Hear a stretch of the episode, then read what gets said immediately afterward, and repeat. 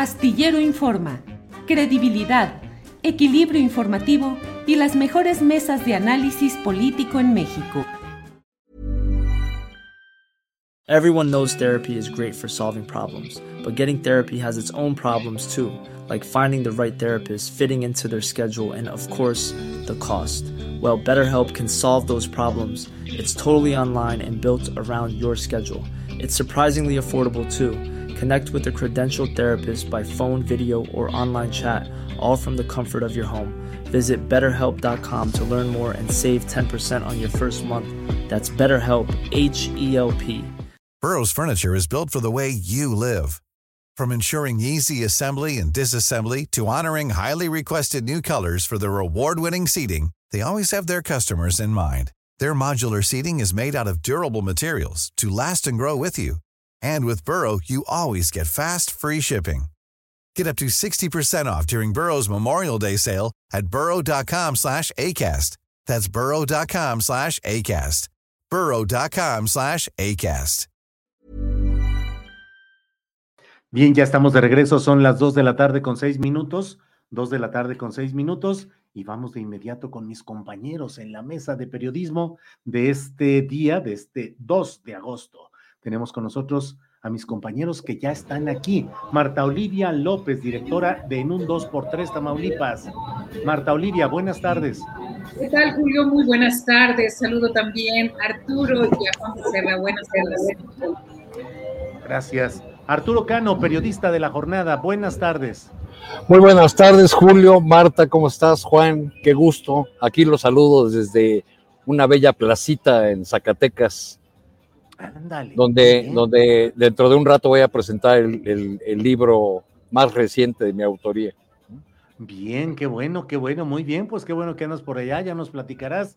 Juan Becerra Costa, buenas tardes, periodista, articulista en la jornada y conductor en Grupo Fórmula. Juan, buenas tardes. Julio, buenas tardes. Marta, Olivia, qué gusto saludarte. Arturo, pues qué envidia que estás ahí en Zacatecas y a quienes nos están viendo, pues gracias.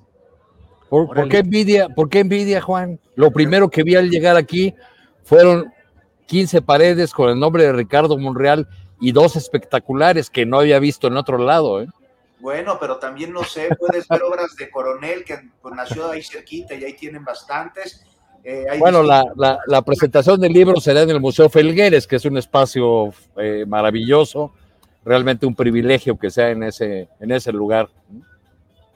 Órale, pues eh, muy bien, muy bien por todo. Marta Olivia, vamos comenzando. ¿Qué opinas de esta campaña que se ha desatado, sobre todo con Televisión Azteca y Javier Alatorre, el conductor del programa central de Televisión Azteca, que ha dicho que ahí viene el virus del comunismo? Comunismo, comunismo, comunismo. ¿Qué opinas, Marta Olivia López? A mí me parece que está bastante, que está mostrando su real cara, este, eh, TV Azteca ya se está abriendo ya al hablar de esta campaña y de estos libros comunistas se me hacen muy desproporcionado, muy, muy grave también, porque yo no escuché en esa información, en eso que dice a la torre eh, representando a TV Azteca, yo no veo argumentos, no veo eh, contenido habla este, cuestiones como que los comunistas promueven en las guías para los maestros el desprecio al trabajo. E- Eso, por ejemplo, se me hizo muy grave porque va esta idea de la derecha y la ultraderecha de que los pobres son pobres porque somos huevones. Este, habla de, de este desprecio, dicen, eh, de estos libros y por consiguiente, de acuerdo a esta versión, a la cultura, a la religión, hasta la familia. Entonces, esas ideas se me hacen bastante graves y que son eh, parte de lo que están promoviendo y que de lo que están como al unísono estas voces de ultraderecha en los últimos meses, ¿no? Eh, lo otro de que se sienten empoderados, que buscan generar violencia y resentimiento entre los mexicanos, buscan acabar con México como lo conocemos. ¡Qué bueno! Porque precisamente el emporio de TV Azteca y de Ricardo Salinas Pliego se, se hizo con ese México que ya no queremos en México, ¿no? Entonces, me parece eso y, y se me hace un despropósito total cuando citan a Freire, a quien dicen que es un pedagogo de orienta- orientación marxista, como si eso fuera eh, como si su obra no tuviera nada que reflejarse ahí y solo el hecho de ponerle la etiqueta de marxista ya habría que irse en contra de él. Eh, una de las críticas eh, de los libros que hacen es que lo que dice también es que se pregunten si el tiempo es dinero o es algo más. La televisora de Ricardo Salinas Pliego también critica que se hable de la lucha social y de las dinámicas de poder y control que se ejerce sobre las personas. Yo creo que los que no quieren que avancemos, los que no quieren que estemos con los ojos más abiertos, los que no quieren o los que quieren que ese régimen que estaba antes con el PRI, con el PAN, que muchos se favorecieron, son parte de esta gente de, que enarbola, digo Javier Alatorre por ser la cara, ¿no? Pero es finalmente Ricardo Salinas Pliego. Pues sí, así es, Marta Olivia, gracias. Eh, Arturo Cano, antes de que nos hables del marxismo-monrealismo, dinos tu opinión acerca de este tema, de esta cruzada contra el comunismo en varios segmentos, la Unión eh, Nacional de Padres de Familia, Televisión Azteca y otros grupos que están diciendo con los niños no. ¿Qué opinas, Arturo Cano? La derecha es la derecha, la, la ultraderecha es peor. Y acusan al gobierno de López Obrador de estarnos regresando al pasado, de llevarnos a al sexenio de Luis Echeverría, pero ellos con, eh, con esta campaña nos están regresando nada más y nada menos que a 1959 y 1960, cuando la Unión Nacional de Padres de Familia hizo eh, toda una batalla en contra de, los libros de texto gratuitos que, eh, que inició el presidente López Mateos. Este, en aquel momento los argumentos eran muy similares parece ser que no ha habido ningún avance. Pero en este debate de los libros de texto no podemos ignorar tampoco eh, el papel que ha desempeñado un funcionario que ocupa eh, una dirección general en la Secretaría de Educación Pública, la Dirección de Materiales Educativos, pero que tiene un papel muy relevante en todo este asunto de los libros, eh, porque pues al parecer se manda solo, al parecer él define hacia dónde eh, caminan los libros. Este, la Secretaría de Educación Pública tiene alrededor suyo un muy buen equipo de personas muy experimentadas en, temas educativos, eh, personas que tienen décadas en distintas áreas de, la educación, la básica, la media, la, superior, expertos en, en, distintas materias. Pero todo este tema de los libros ha quedado en manos de este funcionario de Marx Arriaga, que eh, si ustedes revisan su, cuenta de Twitter, se la pasa envolviéndose en la bandera, en una bandera roja para tirarse del, castillo de Chapultepec como si fuera un nuevo Juan Escutia, inventando eh, eh, conspiraciones donde hace en esquina la ultraderecha con la coordinadora, declarando que, la, que una dirección general de la CEP es algo así como la última, última trinchera de la lucha contra el capitalismo. Este, y bueno, pues eh, toda esta retórica eh, ha tenido un efecto no, no deseado quizá en el eh, en Palacio Nacional, porque esta retórica marxiana, por Marx Arriaga, lo que ha conseguido es unificar y darles potencia a los adversarios hay que leer eh, los tweets de Marx Arriaga y ponerlos frente a las declaraciones recientes del presidente nacional del PAN, ¿no? Eh, quien eh, esta mañana aseguró que o llamó a los padres de familia a quemar los libros o a arrancarles las hojas con las que no estén de acuerdo. hizo ese llamado a los padres de familia. Entonces, en este debate hay poca discusión sobre el contenido real de los libros y cómo se pueden mejorar, este, porque estamos atrapados entre el protagonismo excesivo eh, del ideólogo Marx y el fascista Marco Cortés. Arturo, gracias. Eh, Juan Becerra Costa, ¿qué, opines, ¿qué opinas de este tema que evidentemente está calentando aún más los ánimos políticos e ideológicos en una batalla histórica entre conservadores y liberales, pero hoy con todos estos ingredientes de los cuales Arturo Cano destaca pues la postura mm, exagerada del marxiano Marx Arriaga a cargo de una parte importante de este proceso de los libros de texto. Eh, Juan Becerra Costa, por favor. Me parece que Arturo le acaba de dar al clavo a un asunto fundamental que tiene que ver con esto que hemos venido señalando desde hace mucho tiempo, eh, la endogamia, ¿no? Este mal que premia lealtades, pero castiga la eficiencia, causando con ello, pues, tribus como estas que se agarran a sillazos y que le dieron en la torre al PRD. Y lástima que un tema tan importante, profundo, se esté politizando, porque eso es lo que ha sucedido. Por un lado, el de la derecha, como siempre, hay mala leche, hay oscurantismo, y por el gobierno hay cosas que revisar. Entre ellas esto que está mencionando Arturo.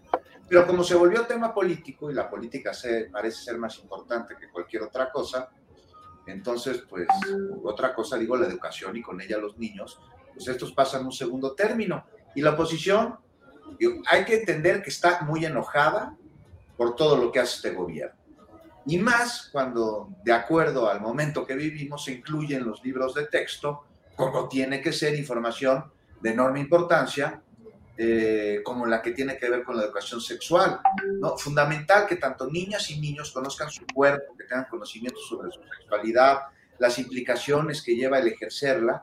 Eh, además, en un país como el nuestro, con los índices que tenemos de embarazos en, en niñas y en adolescentes, es fundamental que se imparta una materia que prevenga este tipo de situaciones que, que pueden truncar el desarrollo de una jovencita también de un jovencito, alterar el núcleo familiar, traer al mundo además una criatura que está arrullada en manos de una niña y cuyo bienestar dependerá de personas que aún no tienen, no desarrollan las capacidades tanto psíquicas como físicas, como sociales, para poder garantizarles pues, sus derechos fundamentales. Uno de ellos la educación, esa que quieren quemar los, los de la ultraderecha. Incluso ya oyeron que Marco Cortés llama a los padres de familia a arrancar las hojas de los libros de texto igual que cuando la Inquisición quemaba libros, no ha cambiado en nada. Están enojados además porque se habla del fraude que cometieron en 2006 y bueno, lo de las familias los tiene echando espuma por la boca, no les gustan las cosas como son y por ello intentan taparlas, no conciben que una familia de dos padres o de dos madres tenga los mismos derechos que el de una mujer y un hombre. Son antiderechos ellos, han sido eh, beneficiados por el privilegio eh, algo que además saben que parte de, que nace de la excepción, por ello cometen abusos, por ello los derechos no los conciben como algo universal, los confunden con privilegios, creen que por tener dinero, por ejemplo, tienen más derecho. Es que estoy pagando, dicen, para reclamar un privilegio como si fuera su derecho. Y esto se refleja claramente con los enojos que tienen sobre los libros Tal vez prefieran que la pareja hombre de su hermano o la pareja mujer de su hermana, pues a sus propios hijos les digan, él o la Rumi de su tío o de su tía. No, mira, oscurantista sí, pero ahí está el otro lado de la moneda. Parte ya la decía Arturo, no la voy a repetir. Del otro lado también trae errores, me parece, los libros. O sea, no he podido tenerlo a la mano, pero se ha señalado, por ejemplo, que hay errores en las alineaciones de los planetas, porque se acusa que se imprimió una lámina que está ahí en internet, que la googlea si la aparece y que contiene esos errores. O sea, también si eso es cierto, pues en qué cabeza cabe. O sea, no puede haber un solo error en un libro de texto gratuito de la SED. Y si se da el caso, hay que reconocerlo. Y es que también existe la percepción de que reconocer un error sería algo así como declararse inútil o ineficaz y para nada. Para nada es así. Ni una persona, ni un funcionario, ni un gobernante, ni un gobierno completo están exentos de equivocarse. Y cuando eso sucede, se arregla se resuelve, pero para ello es necesario reconocer ese error. Así que parece que aquí todos mal y los niños la están pagando, Julio.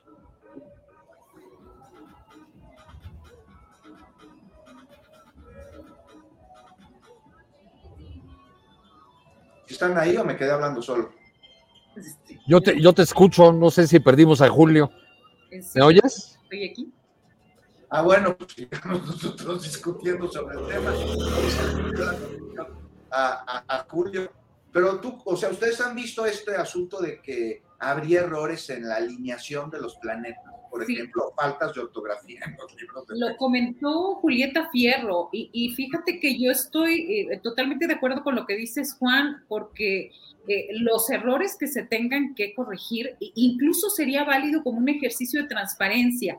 De acuerdo a lo que nos dijeron, hay tantas eh, faltas de ortografía, hay tantas imprecisiones y ya las corregimos. Entonces me parece que hasta eso sería saludable. Lo que no es saludable, me parece, es que aprovechando, aprovechando la coyuntura, o, sea, en, en, esta polarización, se aproveche y se, se ataque directamente, ¿no? Se ataque directamente. Y esto lo aprovecha la derecha, y esto me recuerda rápidamente a Monsiváis, lo que decía sobre la derecha, que él decía, la derecha mexicana es la mejor concebible, es estúpida, arrogante, atrasada y represiva.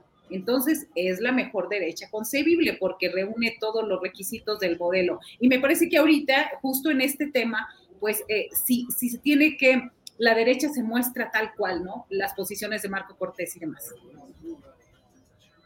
¿Tú cómo ves, Arturo? Bueno, ¿sabes el orden de los planetas? Bueno, sí, sí me sorprende que eh, de alguna manera que, que retomen este discurso, como decía Julio en el inicio del programa, macartista de plano, ¿no? Porque son palabrejas que hace muchísimos años no escuchábamos más que en grupúsculos, no sé, quiero pensar en las águilas mexicanas que se manifiestan ahí este, de cuando en cuando en la Ciudad de México, estos grupos este, protofascistas eh, de skinheads eh, mexicanos o en los resabios del partido del gallito, del Partido Demócrata Mexicano, del sinarquismo en el Bajío, este, bueno, ahora vemos esas expresiones de manera más clara en, personajes como Verástegui, que por sí mismo pues es, este, pues un actor haciendo un papel, pero que tiene detrás suyo una gran cantidad de, intereses, mucho dinero y el respaldo nada más que de eh, nada más y nada menos que de Donald, de Donald Trump. Entonces, este discurso de, de una de las principales cadenas de televisión del país, de TV Azteca, eh, que, que, nos lleva de, regreso a la, a la, Guerra Fría y a un lenguaje que creíamos superado, pues eh, exhibe, este, pues que cuál, cuál derecha que se quiere vestir de izquierda, este, como han hecho los candidatos o los aspirantes presidenciales del PAN, Xochitl Gálvez y, este, y Santiago Krill, ¿no? Sino que pues todavía hay un, un núcleo muy atrasado que debería preocuparle mucho más quizá al frente opositor, porque ahí es donde está parte de su base política, de su base, de su base social. Por, por, desgracia, en este tema les han echado una, gran ayudadita desde el, gobierno y particularmente desde un área de la Secretaría de Educación Pública que eh, todo el sexenio eh, ha sido una dependencia eh, eh, en la que parece haber como parcelas o cotos de poder que no dependen de la persona que esté en la titularidad de la secretaría, sino que dependen de, del mando que se ubica a dos cuadras del edificio de la sede argentina, es decir, en el Palacio Nacional. Entonces, estos personajes que actúan eh, eh, en función, eh, no como el equipo de una secretaría, no como con un proyecto compartido. Marx Arriaga, el personaje del, que hablamos, ha dado incluso entrevistas en el que habla de la dirección que él encabeza como si fuera un partido político, pues a ver qué hace la CEP, ha, llegado a decir, ¿no? Como si la, la CEP fuera otro ente, forma parte de la SEP. Como si no formara parte de la Secretaría de Educación Pública y como si no fuese un, un funcionario que debe rendir cuentas en primer lugar al, al titular. Pero bueno, en la SEP no es el único funcionario que se maneja de esa manera. Hay, otros, especialmente la Subsecretaría de Educación Básica, que también, este, al parecer, no responden a, los titulares. Tiene que ver un poco con el con el diseño de, eh, el estilo de gobernar del presidente López Obrador y con este diseño en el que él siempre ha dado mayor importancia a los encargos que a los cargos. Ya llegó Julio. ¿Dónde andabas? Debo decirles que todo esto fue actuado, fue una treta que organicé para poder demostrarle a la audiencia que estos programas se conducen solitos con ustedes, que son extraordinarios periodistas, conductores y que saben qué hacer en momentos que nos suceden a todos. Yo siempre recuerdo eh, una frase de un periodista argentino que siempre me dijo, en cuestiones de cámara, de reflectores, de sonido, en programas electrónicos, uno siempre se cae. La diferencia es cómo se levanta. Y bueno, aquí ustedes levantaron aquí mi ausencia de una manera extraordinaria. Así es que a mí se me hace que ya ni voy a decir nada. Ya ustedes síganle diciendo y poniendo temas y adelante. A ver, ¿quién sigue? ¿Marta Olivia o Juan? ¿Quién es el que sigue? Pues yo digo que Marta Olivia. Sí, sí, va Marta Olivia, va Marta Olivia. A ver, Marta Olivia. Íbamos, íbamos, íbamos, íbamos con las corcholatas o qué seguía Marta Olivia? ¿Cuál, cuál es otro? Seguía doña Suchi. Hablando de educación y de falta de educación, ya viste que en la oposición los que quieren quemar los libros de texto no saben sumar, no saben que la totalidad no es el 130, sino el 100%. Sí, sí, justo eso, o sea, eh, este, se están quejando de las matemáticas y de lo demás, este, y, y justo vamos al tema de Xochitl Galvez. A mí me parece que su actitud, esa de no saber sumar, ese de, del 80 de ella, más el 30 del marido, más el 20 de la hija, y que no resulta al 100%, bueno, pues eh, nos habla de que los libros de texto gratuito de hace años también traían muchos problemas o los problemas de no estudiar bien matemáticas. Pero más allá, a mí me parece que la actitud de Xochitl Galvez es como la, la actitud, a, ustedes recordarán a la Lucero, y, y que eh, asemeja mucho eh, si a mí me pareció haciendo un poco este recuento a Donald Trump cuando era candidato presidencial. Él decía, yo puedo salir ahorita a una avenida, al Times Square, ahí afuera, puedo matar a alguien y la gente me va a seguir, me va a seguir a, cualquier lado. Yo creo que esa es la actitud que le han estado recomendando a Xochitl Galvez, es, eh, yo puedo, sí hice negocios, eh, era tan buena haciendo negocios, era tan buena haciendo negocios que hasta el gobierno me contrataba. Este, eh, y hay que subrayar que la senadora del PAN, eh, sus empresas no han obtenido contratos con gobiernos de manera, de manera ilegal, como ya lo he dicho, pero recordemos que no se le está señalando de haber cometido algo ilegal, sino de usar sus cargos públicos y sus puestos para tener influencia a la hora de obtener contratos de millones de pesos en las administraciones públicas. Me parece que es eso lo, lo grave y que está cayendo en la actitud de eh, sí y, o sea, ay, este, oiga, tiene contratos, sí, ya, eh, si ella los hubiera dicho, si hubieran sido transparentes eh, y si hubieran sido regulares y no hubiera aprovechado sus cargos, pues no, no habría nada, ningún motivo de debate ahí.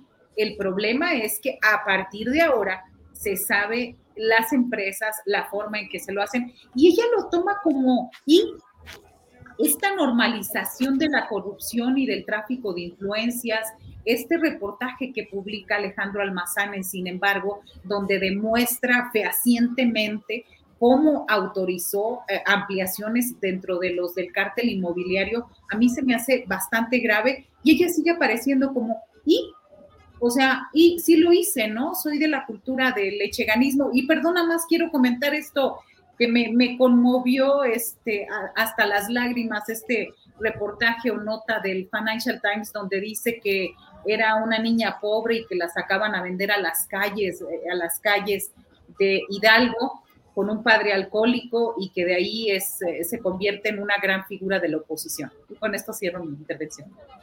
Muy bien, Marta Olivia. ¿Qué sigue, Juan Becerra Costa?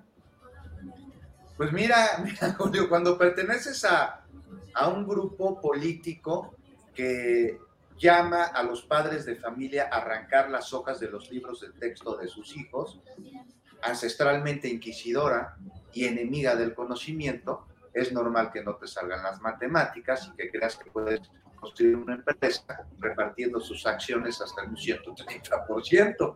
Igual, y ya retomando lo que decía Marta Olivia sobre que de niña salía a vender gelatinas y le fue muy bien, pues igual por eso iba también vendiendo gelatinas, porque te cobraba 10 pesos y te daba un 30% más de gelatina. Pero mira, más allá del lapsus, que además todos podemos tenerlo, todos podemos tener uno, lo hemos tenido. O sea, sí muestra que como que no hay mucha claridad en la constitución de sus empresas, Xochitl. Por cierto, por cierto, ya dijo que la fiscalía que las investigue porque a ella le conviene. Y sí, este tema, meramente político hasta ahora, por su propio cauce debe pasar al jurídico. Y sí que se investigue, que se deslindan responsabilidades. Si Xochitl Galvez cometió algún tipo de delito, como se le ha acusado, que sea la autoridad correspondiente quien así lo determine, porque es delicado. Una alcaldesa que hubiese tenido beneficios por su cargo a través de contratos a sus empresas por parte de proveedores de esa demarcación que gobernaba, pues así no se puede, que se investigue. Nada más aquí hay una cosa, ya para acabar con esta intervención. Lo que no acabo de entender es por qué casi no se habla aquí sí, pero no en todos lados, de que eh, la empresa en la que tenga participación una funcionaria, un funcionario público, no puede celebrar contratos, importar como su licitación, adjudicación directa, como sea, no puede tener contratos con el gobierno. Estamos hablando de conflictos de intereses y de un delito. Por eso que sea la fiscalía que investiga, ¿no? que arroje pruebas. Pero, híjoles, también si no han podido con el caso de los Lozoya y se les fue Rosario Robles, pues yo lo veo difícil. Y peor se pondrá si llega al Poder Judicial, porque ya vieron que esos hasta le descongelaron las cuentas a la mujer de García Luna. Bien, gracias Juan Becerra Costa. Eh, Arturo Cano, no sé si quieras eh, hablar sobre este tema de las matemáticas o la aritmética elemental de um, Xochitl Galvez, o entramos al otro tema que también resulta muy impresionante, estos um, signos de un hartazgo social y de una, pues cosas terribles, por ejemplo, lo de San Luis Potosí, donde un maestro de artes marciales eh, golpeó a un chavito de 15 años de edad, que según lo que se ha dado a conocer, estaba haciendo su, trabajando en sus vacaciones en esta empresa de comida rápida especializada en sándwiches eh, Subway y que fue agredido por esta persona con un salvajismo y bueno, las redes sociales eh, incendiadas en críticas, en demanda de que haya acción contra él, venganza, venganza de ojo por ojo que algunos plantean, entre otros Pedro Ferriz Jar que dice que él practica eh, maga crab, este arte marcial, y que él podría entrarle a darle su merecido a este personaje. Y en Hidalgo, donde la gente protestó por el asesinato o la muerte de una persona de 60 años de edad que fue golpeada por policías y luego reportada muerta. Llegaron a vandalizar el Palacio Municipal, patrullas e incluso la casa del presidente municipal. Signos de hartazgo, de gran irritación social, Arturo. Pues creo que algunos comenzarán a hablar del mal humor social, eh, como ocurre eh, siempre en la víspera de procesos electorales muy importantes. Eh, yo, yo creo que, que gran parte de, de, estos hechos, que si nos remontamos al mes anterior y a dos meses o a tres meses, vamos a encontrar asuntos similares que causaron la indignación social, este, ¿Cuánto tiempo hace fue lo de los padres de familia en un kinder? Este, hace dos semanas apenas. Eh, pero creo que el, denominador común en estos asuntos es que este tipo de agresiones, este tipo de eh, expresiones de, violencia eh, imparable, sin control, tienen eh, un correlato que es la impunidad.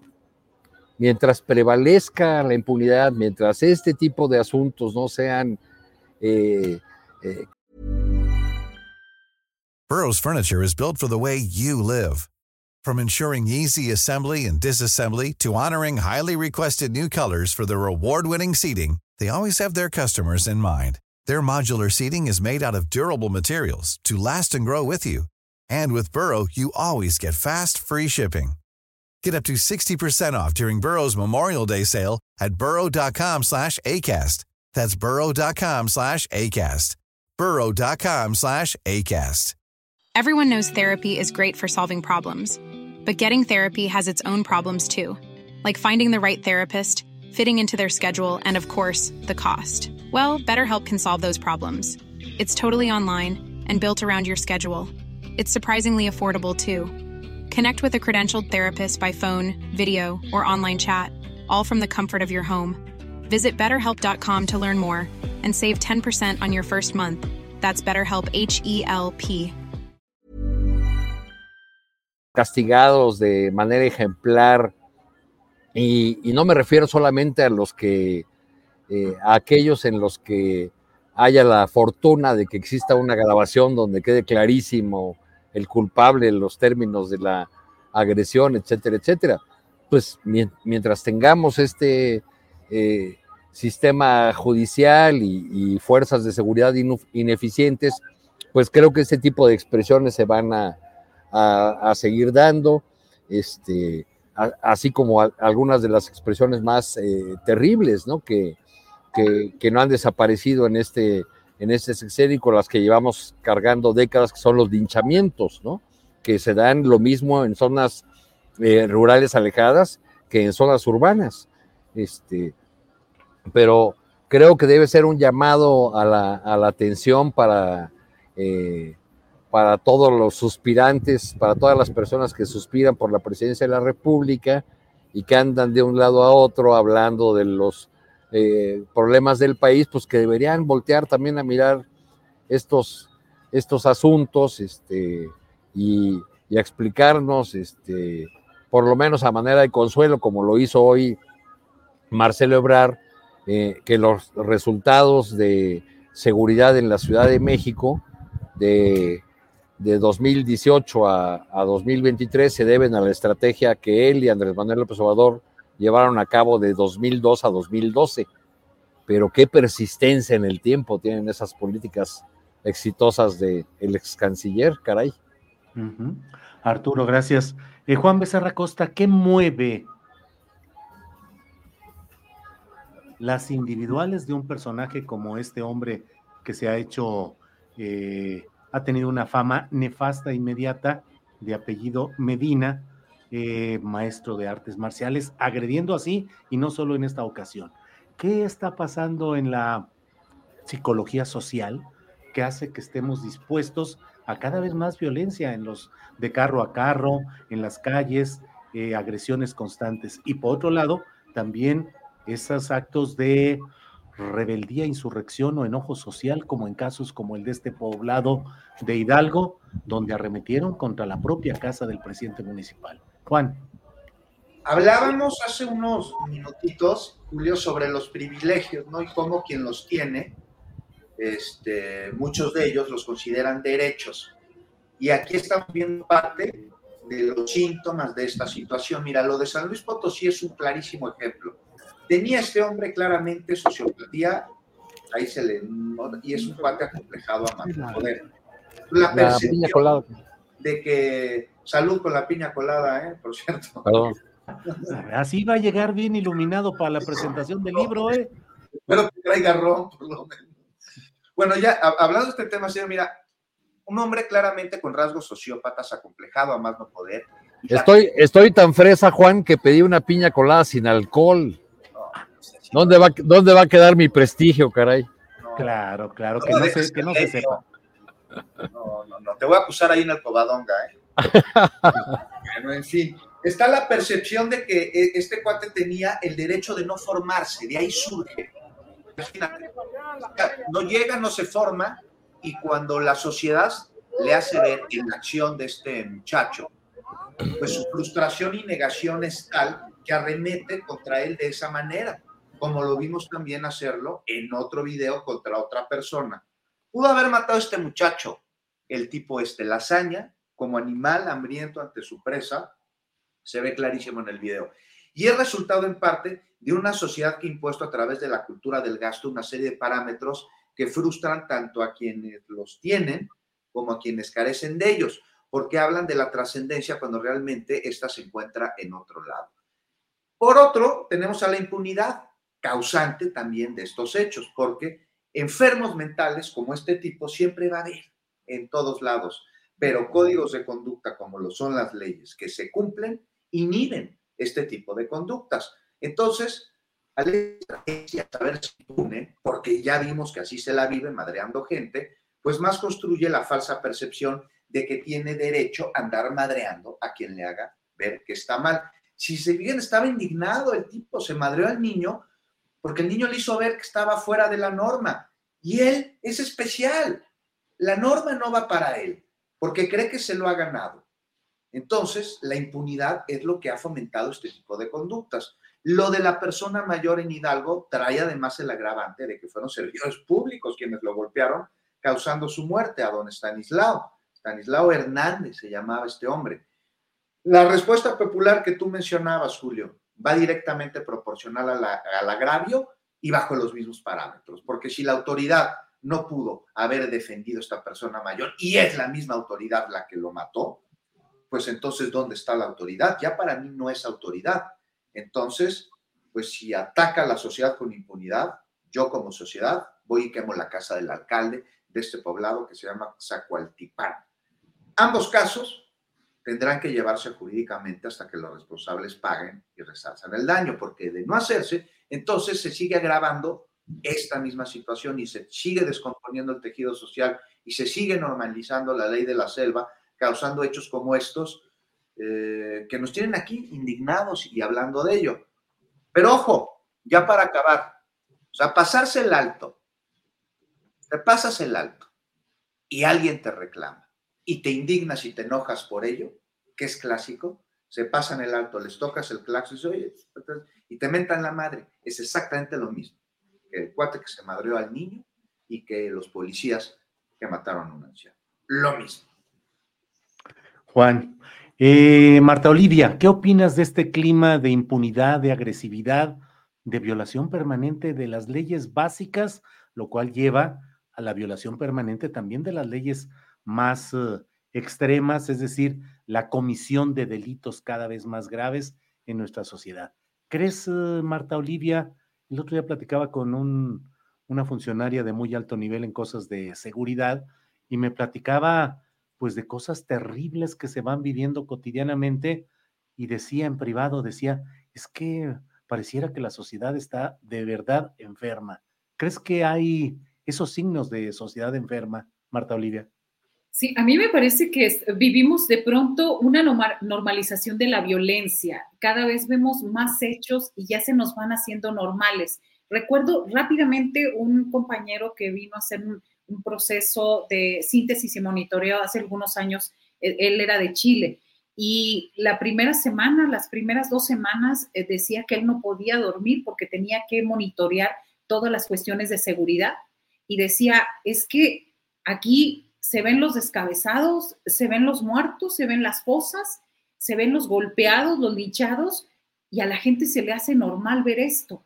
Eh, y con esto quiero decir que hasta qué punto como sociedad hemos normalizado esta violencia. Ese es en primer lugar. Lo otro, lo vemos en redes sociales. Me parece que siempre ha habido eh, episodios violentos así. Eh, tampoco quiero normalizarlos, pero siempre ha habido, ahora las redes sociales y el que se hagan viral, pues se hace el tema del día o, la indignación del día en ese sentido. Y, aquí la reflexión sería, ¿qué hacemos después de eso? ¿Qué hacemos después de ver cómo golpearon a una persona, a, un joven, alguien que estaba ahí? Y eso me remite a los datos de, la impunidad en México. De cada 100 homicidios que se perpetraron en México, en México eh, recordaba yo, del 2016 al 2021, quedaron en la total impunidad 93.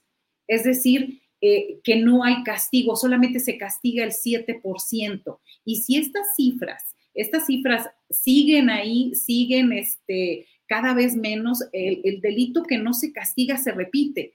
Y entonces ahí yo creo que este es un llamado a todos como sociedad, pero sobre todo a las autoridades, es qué estás haciendo para que esta impunidad y para que estos hechos no queden eh, este, ahí como si nada, como un video viral más sino qué estamos haciendo, nos sorprendemos, nos enojamos, lo subimos, lo compartimos y demás, y qué más. O sea, eh, eh, ¿Qué pasa después de, verlo en las redes sociales? Y yo creo que ahí las autoridades tienen que ver qué es lo que está pasando con esta impunidad. Vemos, por ejemplo, que los principales estados en, esta, en esto de la impunidad, pues son, eh, veía el último reporte de impunidad cero que fue en el 2021, pues están Oaxaca, Tlaxcala, Chihuahua, Colima, y habría que evaluar si en esos mismos estados, eh, eh, qué tal también va la impunidad con el crimen organizado, porque sabemos que si hay un delito y no se castiga, este se repite de manera continua. Gracias, Marta Olivia, y vamos Vamos, déjame ver, sí. Es que andamos aquí con problemas de internet, medio complicado. ¿Me escuchan? Si me escuchan, ahí. Bien, eh, bien, es que aquí no sé qué está pasando, pero traemos problemas de conexión. Eh, Arturo Cano, todo esto que estamos hablando, todos estos problemas, impunidad, violencia, todo lo que hay, ¿crees que a la luz de la manera como se va construyendo el poder político del sexenio venidero, sea con la, el triunfo de Morena y aliados o fuera con el Frente Amplio por México, ¿crees que se están construyendo las bases para cambios reales o por el contrario, los factores, los grupos, los intereses políticos que están confluyendo en las precampañas podrían hacer temer que esos mismos factores construyan un poder político que no implique cambios fundamentales en el futuro, Arturo? Tu micro, Arturo. Ya tu micro, Arturo.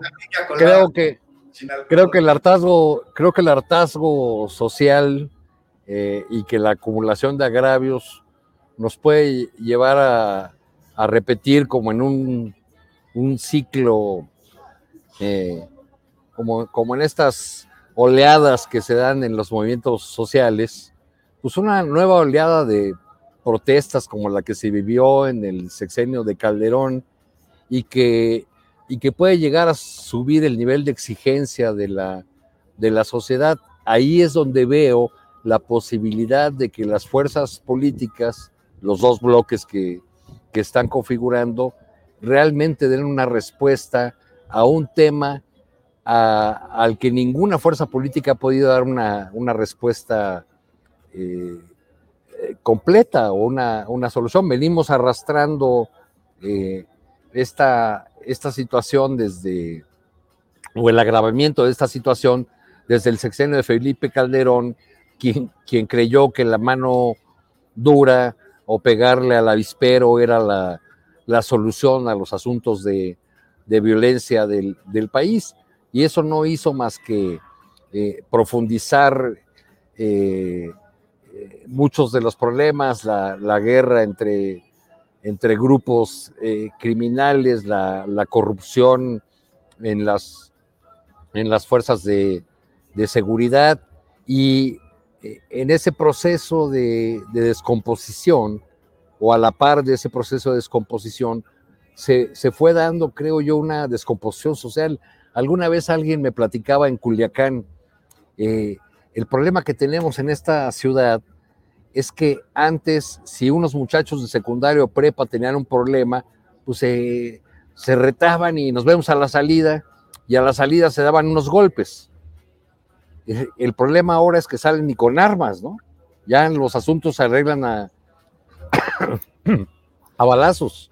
Este, esa, esa descomposición eh, social ha ido de la mano, creo yo, de lo que ocurre arriba, ¿no? de que no se ve una salida, eh, eh, por lo menos cercana, a los graves problemas de, seguridad del país, eh, a que seguimos teniendo o se sigue profundizando esta gran herida de los, de los desaparecidos y a que hay muchos focos de violencia en distintos lugares del país que van medio cambiando, se van acomodando y a veces las fuerzas este, cuando las cosas ocurren en, eh, cuando cosas terribles ocurren en Guanajuato, del lado de los partidarios de la 4T, ya ven, pero no dicen que es un estado panista.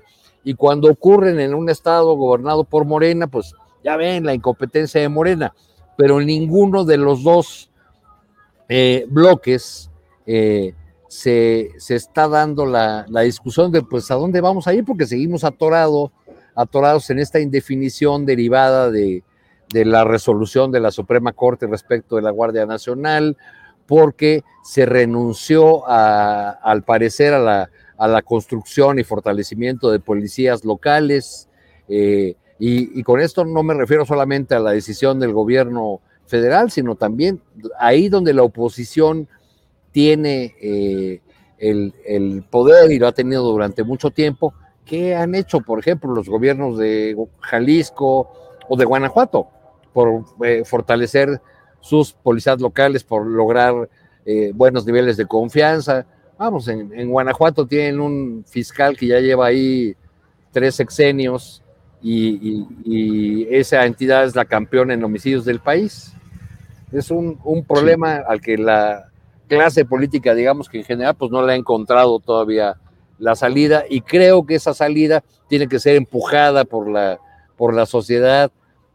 Eh, eh, imagino que pronto veremos una nueva oleada, así como la que eh, personificó Javier Sicilia hace varios años. Bien, gracias Arturo.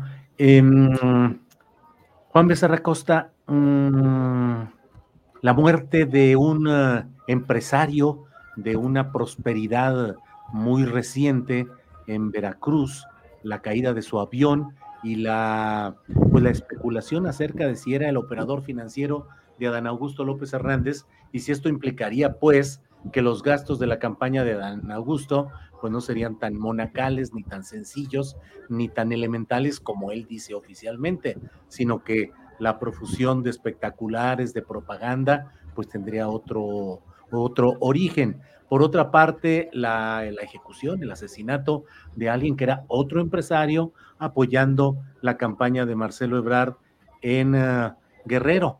Eh, y como esto, pues la verdad, ver a lo largo y ancho del país a muchos elementos pues de la política anterior que están sumándose a las precampañas morenistas. Julio Huerta en Puebla, familiar de Miguel Barbosa Huerta, exsecretario general de gobierno, eh, a favor de Claudia Sheinbaum, em, el grupo Suma con Paola Félix Díaz y con eh, Abel Guerra, el esposo de Luz Flores, apoyando también a Claudia Sheinbaum, en fin, estos factores, violencia y factores eh, discutibles de poder, ¿crees que generan la expectativa de que eh, los cambios van a ser difíciles, la continuidad del proceso de cambio? Juan Becerra Costa.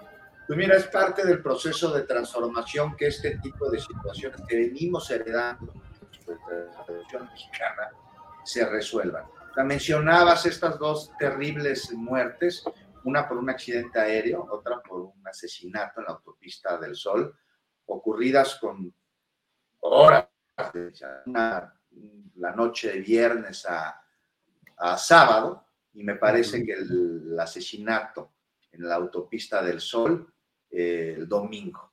El día domingo, hay quienes ven estos hechos como algo ligado, me parece más que aventurado y responsable afirmar este tipo de situaciones si no se cuentan con los elementos más allá de lo que uno pueda inferir, pero sin pruebas, pues es mera suposición.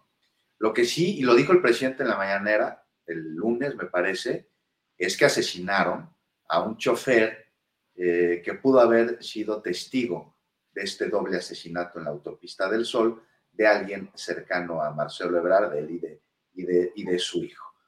El accidente de avioneta de este personaje empresario cercano a Dan Augusto, tendrán que ser las autoridades quienes determinen cuáles fueron las causas de que esta avioneta Cessna, es un avión muy chiquito y que además es, dentro de los aparatos aéreos, pues los que más expuestos están a, accidentes, estas avionetas, este tipo de avionetas, pues que, que determinen qué es lo que sucedió. Y con respecto a las asociaciones políticas, eh, pues es parte de las cargadas que se han construido ya desde hace mucho tiempo y nadie en la política mexicana está exenta a ellos. Y son cosas que se van a tener que, ir depurando, eh, querido Julio, pero sí, o sea, sí, sí, sí hay un ambiente eh, que puede llegar a generar ciertas suspicacias y nosotros como sociedad pues, debemos de tener muchísimo cuidado de pues, no crear más efervescencia de la que ya existe. Y los mismos actores políticos no, no ponen de su parte, ¿no? Y si vemos que entre mismos grupos de políticos que forman parte de una causa o de un proyecto que se supone que debe eh, ser prioritario a cualquier otro asunto, incluyendo aspiraciones personales, se atacan entre sí.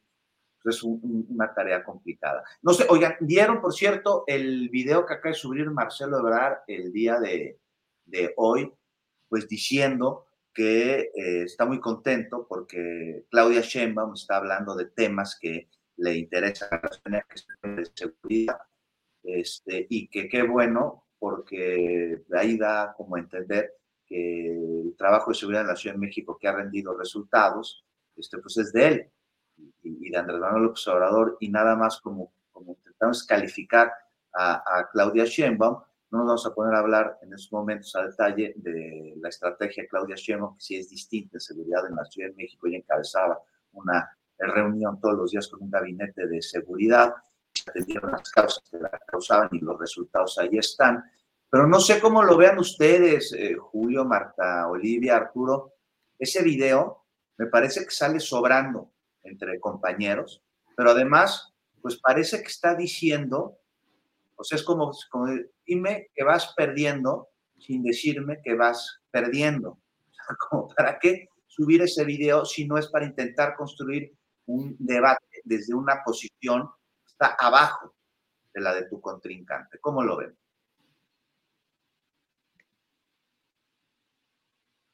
Hola.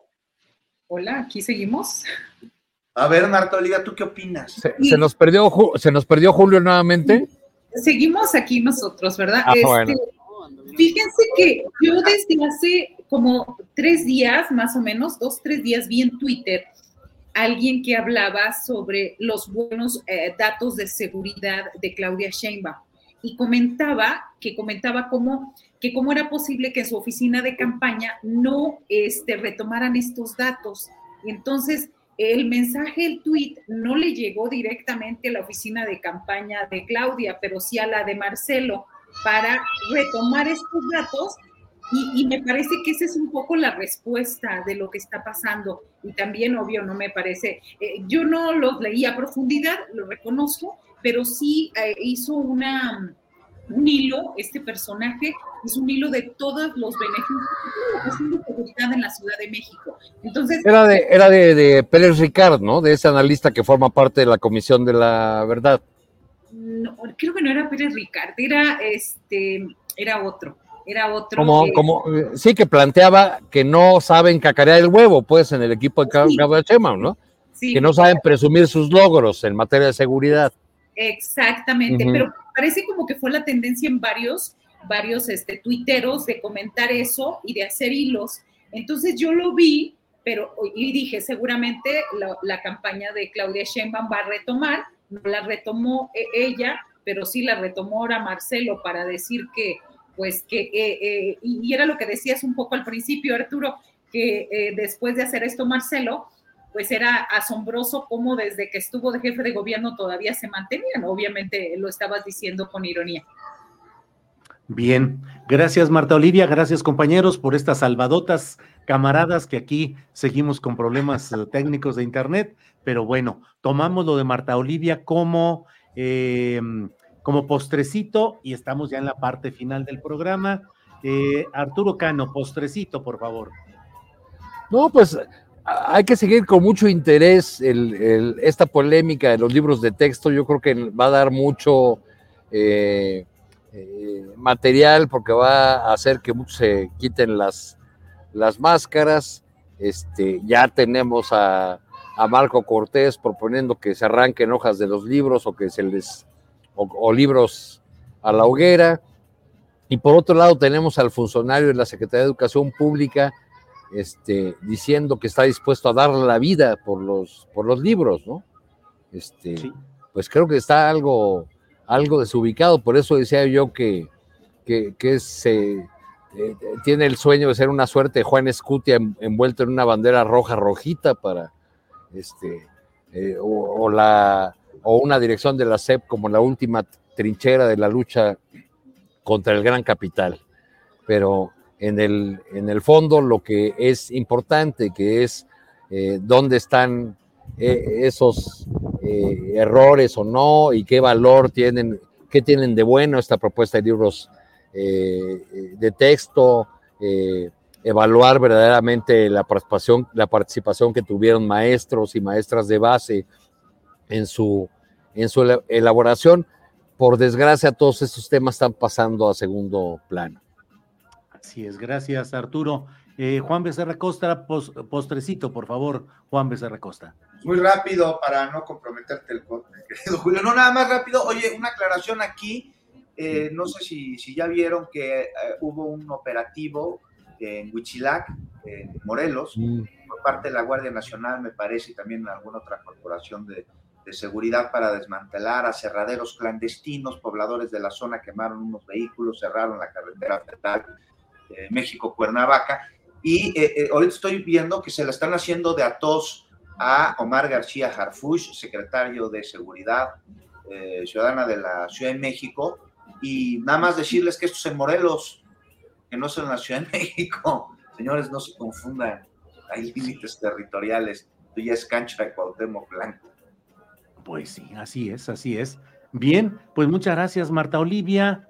Eh, gracias por esta ocasión. Gracias a los tres por ayudar con su gran conocimiento, habilidad y experiencia periodística a salvar los errores de este conductor, errores técnicos, además de los habituales, que me impidieron darle la continuidad de vida al programa, pero ya estamos puestos aquí. Así es que Marta Olivia, gracias y buenas tardes. Gracias, muy buenas tardes, Julio, siempre al pendiente. Gracias, Arturo, un gusto. Juan, muy buenas tardes. Gracias. Eh, Arturo Cano, que no se llaman piñas coladas y luego digas que sin alcohol, que en dado caso se llaman piñadas. Y ya dijo ah, también Arturo Lechuga Lozano, dijo algo así que es como pedir una michelada con ositos de gomita, algo así. Es que así venían, así venían en la carta del lugar, se los puedo mandar, se llama The Milk. The Milk. Este, que, busquen la carta para que vean que sí existen en, en el menú de este lugar. Y aprovechando el viaje, pues muchas gracias, Julio, Marta, Juan amigas y, amigos de Zacatecas, los que anden por aquí y si tienen chance, a las 5 de la tarde en el Museo Feligueres. Nos veremos para presentar el libro Claudia Chema, Presidenta. ¿Quién te va a acompañar en la presentación, Arturo? Académicos eh, de la Universidad Autónoma de Zacatecas. Este, no conozco a un par de ellas. Eh, un viejo amigo que es este, uno de los grandes expertos en migración, Miguel Boctezuma Longoria, va a ser eh, el, uno, de los, uno de los presentadores, ¿no? Bien, pues muchas gracias. Juan Becerra Costa, gracias y buenas tardes. Muchísimas gracias, abrazo muy, muy fuerte a todos, Arturo, pues disfruta mucho Zacatecas, si te da tiempo, pues un quesito de una cita lo había de agradecer, que son muy sabrosos. Julio, abrazo, Marta Olivia, abrazo, a todos los que nos escuchan, abrazo muy fuerte. Gracias a los tres, hasta pronto. Even on a budget. Quality is non-negotiable. That's why Quince is the place to score high-end essentials at 50 to 80% less than similar brands. Get your hands on buttery soft cashmere sweaters from just 60 bucks, Italian leather jackets, and so much more. And the best part about Quince, they exclusively partner with factories committed to safe, ethical, and responsible manufacturing. Elevate your style without the elevated price tag with Quince. Go to quince.com slash upgrade for free shipping and 365-day returns. Hi, I'm Daniel, founder of Pretty Litter. Did you know cats tend to hide symptoms of sickness and pain? I learned this the hard way after losing my cat, Gingy. So I created Pretty Litter, a health monitoring litter that helps detect early signs of illness by changing colors, saving you money and potentially your cat's life. Pretty Litter is veterinarian developed, and it's the easiest way to keep tabs on your fur baby's health right at home. Go to prettylitter.com and use code ACAST for 20% off your first order and a free cat toy. Terms and conditions apply. See site for details. Para que te enteres del próximo noticiero, suscríbete y dale follow en Apple, Spotify, Amazon Music, Google o donde sea que escuches podcast. Te invitamos a visitar nuestra página julioastillero.com.